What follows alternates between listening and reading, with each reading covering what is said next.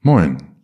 Nach diesem sehr emotionalen Podcast-Intro komme ich heute zur wunderlichen Weltklugheit Nummer 18. Diese Woche nehme ich die Folge bereits am Mittwoch auf, weil es nachher auf Reisen geht und ich sowieso die ganze Woche unterwegs war. Im Online-Business gab es nicht so viele Fortschritte, nur ein paar Kleinigkeiten, die stelle ich dann später irgendwann mal vor. Ich war einfach die ganze Zeit unterwegs und musste mich um irgendwelche organisatorischen Sachen kümmern. Unter anderem ging es zum Citizen Circle Treffen in Hamburg. Am Tag der Abfahrt erfuhr ich dann, dass in Hamburg zu dem Zeitpunkt eine Demo ist. Hier gab es vor kurzem bei mir in der Stadt auch eine politische Demo und Totalsperrung, Räumpanzer, Wasserwerfer und ähnliches. Und diese Bilder bleiben natürlich im Kopf hängen. Gerade bei Hamburg dann, wo die Bilder vom G20-Protesten immer noch im Kopf waren, da wollte ich irgendwie schon gar nicht mehr hin zu der Veranstaltung. Vor allem, weil die Demo auch wirklich nur zwei Straßen vom Veranstaltungsort entfernt war. Ich habe ein bisschen bei Google recherchiert und habe Schlagzeilen gefunden zur Demo. Die Bahn ist wegen Vandalismus ausgefallen, am nächsten Tag noch Fußballspiel und worauf sich die Polizei so vorbereitet. Und das Ganze natürlich mit entsprechenden Bildern von Polizisten in voller Schutzausrüstung untermalt. Ja, hatte ich schon wenig Lust drauf auf diese ganze Sache. Am Ende bin ich dann aber doch gefahren und es war kaum etwas von der Demo zu merken. Alles war friedlich, es war super Stimmung, kein Auto hat gebrannt, alles gut und wir hatten einen wunderbaren Abend. Vor Ort erzählte mir dann auch noch jemand die Geschichte, dass als er vor ein paar Jahren nach Südostasien reiste, alle Freunde in Deutschland ihn gewarnt haben, dass es doch total gefährlich da ist und Militäraufstand und und und. Als er dann aber da war, war alles friedlich, die Leute total freundlich. Als er dann zurückreisen wollte nach Deutschland, waren zeitgleich in Deutschland diese G20-Proteste und er fragte ihn all die Leute in Südostasien wiederum, wie kann er denn jetzt nur nach Deutschland gehen? Ist doch total gefährlich und kriegsähnliche Zustände. Die Manipulation der sensationsgeilen Medien ist am vollen Werke. Naja, auch wenn ich kaum noch Medien konsumiere, werde ich versuchen, das noch weiter einzustellen. Ich habe einfach auf diese negative Manipulation keine Lust. Diese ganzen Ängste, Trennung und Hass, was da geschürt wird und diese künstlichen Filterblasen, die durch diese Algorithmen erzeugt werden, das schränkt die Wahrnehmung der Leute, glaube ich, noch viel, viel weiter ein. Geht mal auf die Seite in der Tageszeitung, nehmt irgendein Artikelthema Garantiert sind dort mindestens drei, vier Artikel über Gewalt, Verbrechen, alles Mögliche. Wenn ihr auf irgendeinen von denen raufklickt, sofort werden euch zehn andere Artikel vorgeschlagen, die thematisch identisch sind. Sofort hat man das Gefühl, dass überall Gewalt, Chaos, Krieg und Terror herrscht. Was diese Algorithmen im Hintergrund machen, sie manipulieren unsere Weltsicht, egal ob YouTube, Facebook, Google oder all die anderen. Sie zeigen uns das, was ohnehin in unser Weltbild passt, weil es höhere Klickzahlen bringt und uns länger auf der Seite hält. Na gut, aber das nur am Rande, weil ich eh nicht so viel zu erzählen habe diese Woche. Und in dieser Woche gerade erst was darüber gelesen habe. Also, kurze Zwischenfazit zu Hamburg. Eine geile Stadt und das Treffen war großartig. Viele Leute wieder gesehen, interessante Gespräche und ein kleines Bierchen oder zwei. Weil ich unvorbereitet bin und den Anfang der Woche mit organisatorischen Dingen ausgelastet war, gibt es diesmal eine besondere Folge, in der ich mich nur Fragen widme von euch. Die Fragen kommen so per E-Mail, per Facebook rein oder halt auf meiner Webseite thomasdahlmann.com slash Hilfe. Da könnt ihr auch eine Umfrage ausfüllen und dann gebe ich euch ein bisschen Feedback zu eurer aktuellen Situation und beantworte eure Fragen vielleicht in der Sendung oder per E-Mail. Die Themen sind dabei auch völlig egal, also alle Fragen sind erlaubt, nur auf Politik und Religion werde ich nicht eingehen. Deshalb wird diese Folge auch eine bunte Mischung sein aus mal sehen, was da kommt. Kann sein, dass ich auf einige Punkte auch schon mal irgendwo eingegangen bin, aber ich gehe einfach mal der Reihe nach sieben Fragen durch und lasse mir spontan eine Antwort dazu einfallen. Wichtiger Hinweis muss nicht immer stimmen. Ich verzichte auch auf die Nennung der Namen bei den einzelnen Fragen, aber danke euch allen. Außerdem lasse ich die Fragen von meinem neuen Co-Host Grace vorlesen, damit dieser Workaholic Business Podcast einen etwas sozialeren Anstrich erhält. Grace wurde nach einer der wichtigsten Personen in der Geschichte der Informatik benannt und beeinflusste maßgeblich das Thema Computersprachen. Die Rede ist von Grace Hopper, und die war maßgeblich unter anderem dafür verantwortlich, wie wir heute mit dem Computer sprechen können. Sie entwickelte beispielsweise den ersten Compiler und Konzepte von modernen Programmiersprachen. Ein sehr beeindruckendes Lebenswert und eine absolut geniale Frau. Also, wenn ihr auch mal eine Frage habt, einfach eine E-Mail schreiben oder die Umfrage auf thomasdahlmann.com slash Hilfe ausfüllen. Und damit kommen wir zur ersten Frage. Woher nimmst du die Kraft und Energie für all die Projekte und wie machst du das, dass du sofort wieder ein neues Projekt anfängst? Woher hast du all die Ideen? Danke, Grace, für die tolle Frage. Geht ja gut los, sind auch gleich zwei Fragen. Also die Frage war, woher nimmst du die Kraft und Energie für all die Projekte und wie machst du das, dass du sofort wieder ein neues Projekt anfängst? Woher hast du all die Ideen? Also erstens, die meisten Dinge, die ich tue, geben mir Energie.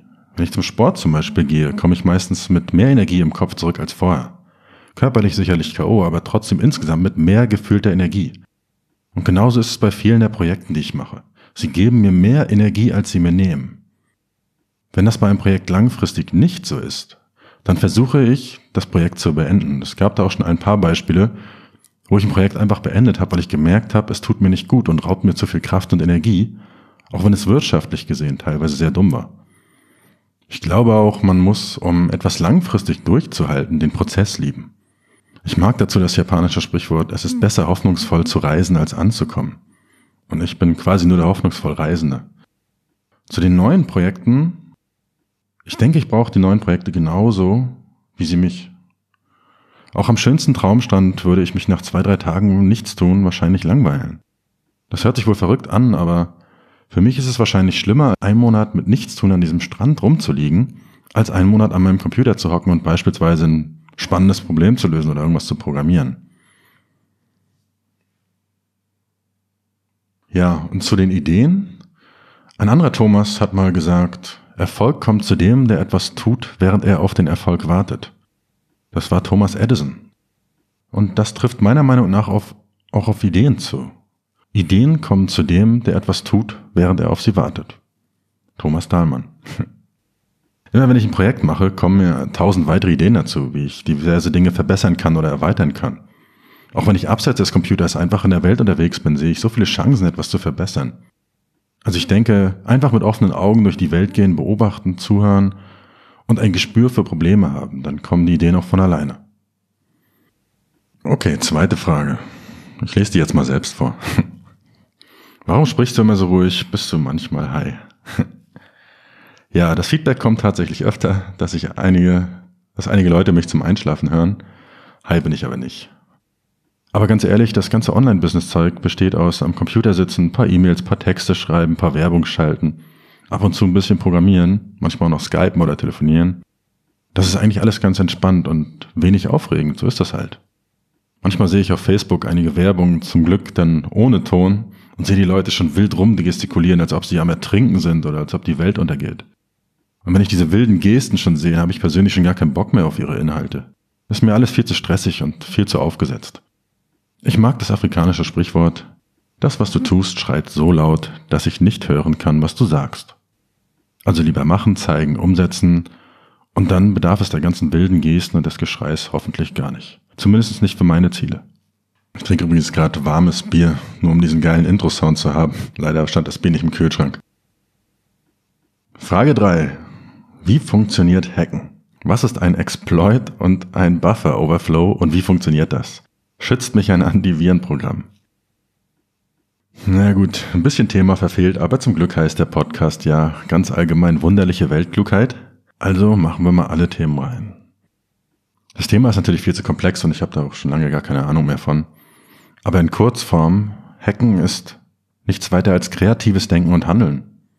Speziell auf das Computerhacken bezogen ist das ganz viel Empathie und Verständnis für Maschinen, deren Programmierer und Anwender. Viel mehr ist das gar nicht. Und ein Exploit ist ein Programm, das eine Sicherheitslücke in einem anderen Programm ausnutzt. Und wie das funktioniert, hängt immer davon ab, wie die Daten in das zu hackende Programm praktisch reinkommen. Aber so die meisten Sicherheitslücken in Webseiten oder in Programmen hängen mit einer ungenügenden Prüfung von diesen Eingabedaten zusammen. Speziell jetzt dieses Buffer Overflow Beispiel ist eigentlich einer der ältesten Fehlertypen in aktuellen Programmen, aber trotzdem bis heute noch relevant. Ist über einen Podcast, insbesondere für Nicht-Techniker, sehr schwer zu erklären, wird eine Herausforderung, aber ich versuche es mal mit einer stark vereinfachten Version. Wenn ein Programm gestartet wird, zum Beispiel euer Taschenrechner unter Windows, wird es in den Arbeitsspeicher des Computers geladen. Also alle Befehle, Funktionen, das Aussehen, wie das Programm aussieht, was es tut, alles steht erstmal im Arbeitsspeicher. Jetzt nehmen wir an, dieses Programm erwartet eine Eingabe wie zum Beispiel Benutzernamen oder eine lange Zahl, mit der ihr irgendwas berechnen wollt. Diese Eingabe von euch wird dann auch im Arbeitsspeicher von eurem Computer gespeichert. Also sowohl das Programm als auch die Eingabe, beides ist am gleichen Arbeitsspeicher eures Computers gespeichert. Und aus sicherheitstechnischer Sicht ist das ein fatales Konstrukt. Es kommt aus den 40er Jahren und nennt sich so von Neumann Architektur. Und in den letzten Jahrzehnten hat das für extrem viele Sicherheitslücken, Viren, Würmer und sonstiges gesorgt. Eure Eingabedaten liegen also praktisch im gleichen Speicher wie die Befehle des Programms. Was die Exploits jetzt machen, ist, sie nutzen spezielle Eingabedaten, um die Befehle des Programms im Arbeitsspeicher mit ihren eigenen zu überschreiben. Wenn du dann also auf die Es-Gleich-Taste in deinem Taschenrechnerprogramm drückst, berechnet er nicht mehr die Funktion, sondern führt meinen Chartcode aus, den ich vorher in die ganz lange Zahl reingeschrieben habe.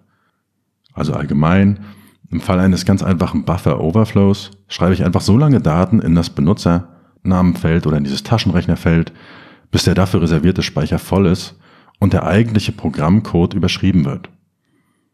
Und diesen Programmcode überschreibe ich dann mit meinen eigenen Anweisungen, was das Programm tun soll gibt es mittlerweile noch viel, viel mehr Techniken und vor allen Dingen auch Schutzmechanismen, aber das führt hier wahrscheinlich noch zu weit. Kurz noch zum Antivirenthema. Nein, runter damit. Ist eine Abzocke. Wer mit dem Computer ordentlich umgeht, dubiose Webseiten, komische E-Mail-Anhänge oder selbstinstallierte Cracks und ähnliches vermeidet, hat in der Regel kein Problem damit. Im Gegenteil, es gibt ein paar Leute, die gezeigt haben, dass Antivirenprogramme den Computer sogar viel, viel unsicherer machen weil sie einfach die Angriffsfläche extrem stark vergrößern. Das ganze Konzept von Antivirenprogrammen ist es, euch Geld für regelmäßige Aktualisierung abzuknöpfen. Ein sogenanntes Blacklist-Konzept. Also eine schwarze Liste und auf der stehen alle Sorten von Programmen, die angeblich böse sind. Und weil ständig neue böse Programme dazukommen, muss die Liste immer wieder aktualisiert werden und ihr müsst ständig zahlen. Das Ganze kombinieren Antivirenprogramme dann mit ein bisschen Marketing, bla bla, von Heuristiken, Anomalieerkennung und so weiter. Aber das ist alles leicht zu umgehen innerhalb von wenigen Minuten.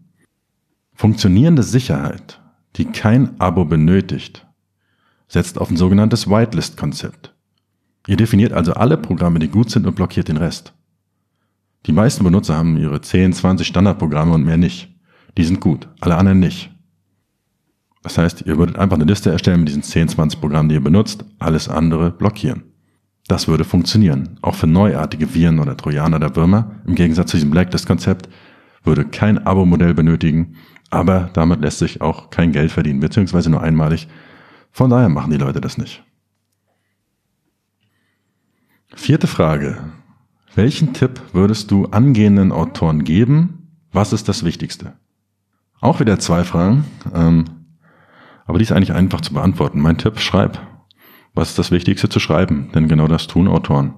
Viel mehr kann man dazu gar nicht sagen. Frage 5. Sind deine Mitarbeiter fest angestellt oder wie machst du das? Nein, sie sind nicht fest angestellt. Es sind alles freiberufliche Zusammenarbeiten. Jemanden anzustellen in Deutschland ist recht kompliziert und bevor ich das mache, muss ich mir schon wirklich sehr, sehr sicher sein, dass es die richtige Person ist. Gerade für Firmen, die am Anfang stehen, können die ersten ein oder zwei falschen Personalentscheidungen das ausbedeuten. Solange nicht die Gefahr in der Scheinselbstständigkeit besteht, würde ich also immer freiberuflich oder gewerblich mit den Leuten auf Rechnungsbasis zusammenarbeiten.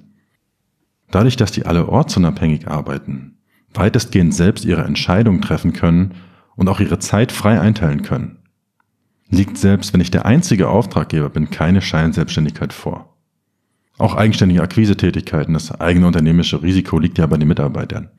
Es spricht also alles dafür, dass es eine eigene Selbstständigkeit wirklich vorliegt. Das ganze Thema ist in Deutschland aber nicht so einfach und hier herrscht wie immer eine große Rechtsunsicherheit. Aber ich empfehle euch meistens mit dem Festeinstellen von Leuten noch ein bisschen zu warten. Frage 6. Ich habe Angst, schlechte Bewertungen zu erhalten und nie wieder Fuß fassen zu können im Netz. Was soll ich tun? Ja, ein sehr wichtiger Punkt, auf den ich ja in einigen Folgen schon mal ein bisschen eingegangen bin. Kurz nochmal zusammengefasst, die Leute vergessen. Du bist in deinem Kopf der Mittelpunkt der Welt, um den sich wirklich alles dreht. Aber das ist bei anderen Leuten nicht anders. Deine vielleicht total doofe Werbeanzeige ist nur ein winzig kleiner Moment in deren Timeline auf Facebook und im nächsten Moment wieder vergessen. Interessiert keinen. Und ja auch die schlechte Bewertung. Also solltest du dir entweder zu Herzen nehmen, wenn sie berechtigt und konstruktiv ist, oder aber einfach vergessen, wenn dem nicht so ist. In der Regel hat die Person, die dich angreift, das viel größere Problem, Also mach es dir nicht zu eigen. Gib dein Bestes und auch Fehler sind erlaubt und okay. Das solltest du aber auch anderen dann zugestehen, also dass sie Fehler machen. Dann wirst du dich auch ganz normal weiterentwickeln und ändern können und trotzdem immer wieder Fuß fassen können. Auch die Veränderungen von, von Meinung oder Weltsichten sind das Normalste von der Welt. Da muss man sich also nicht so viele Sorgen machen. Okay, und eine letzte siebte Frage noch.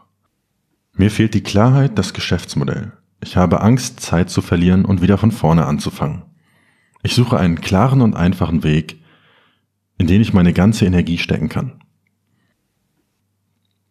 Gut, das ist ein bisschen komplizierter. Das mit dem Geschäftsmodell ist natürlich recht individuell, deshalb lasse ich das jetzt erstmal hier weg an der Stelle. Aber auch hier wieder Angst.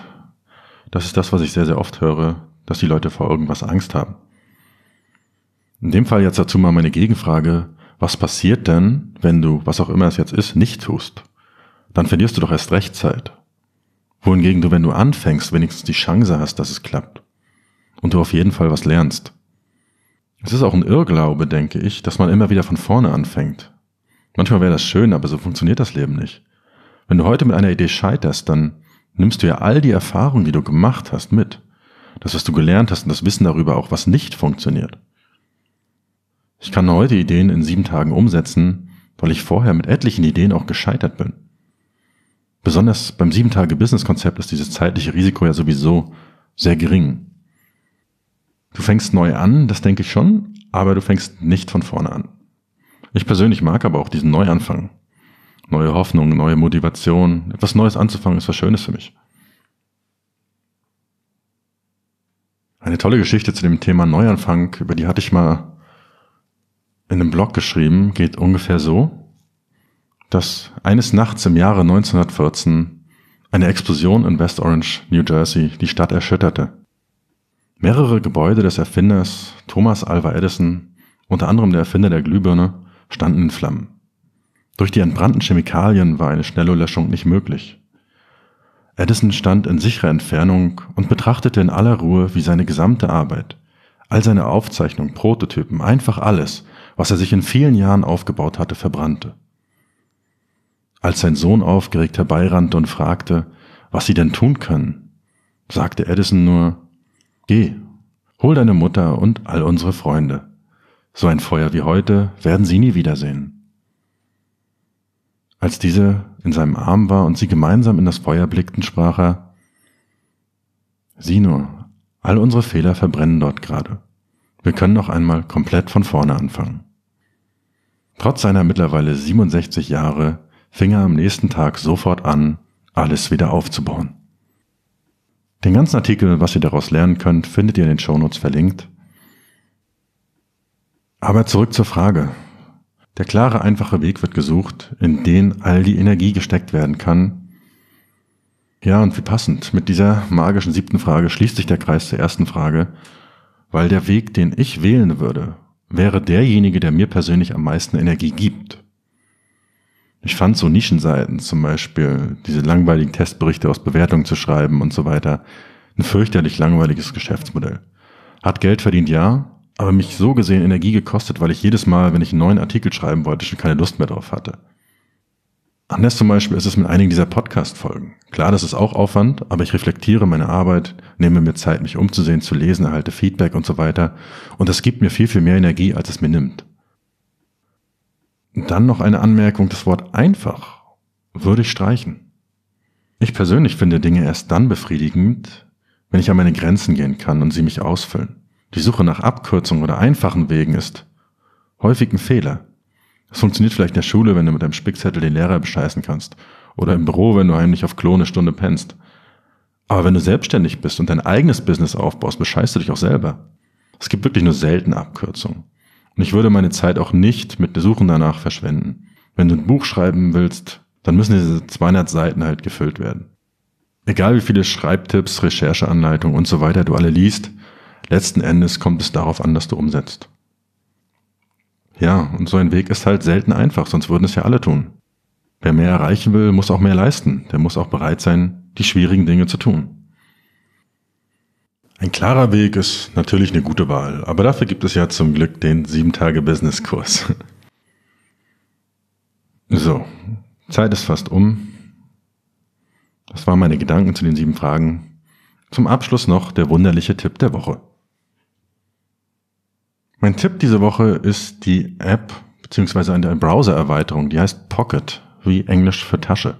Und das Ganze kombiniere ich mit einer App namens Read Aloud, die ihr vorhin auch schon mal kurz gehört habt.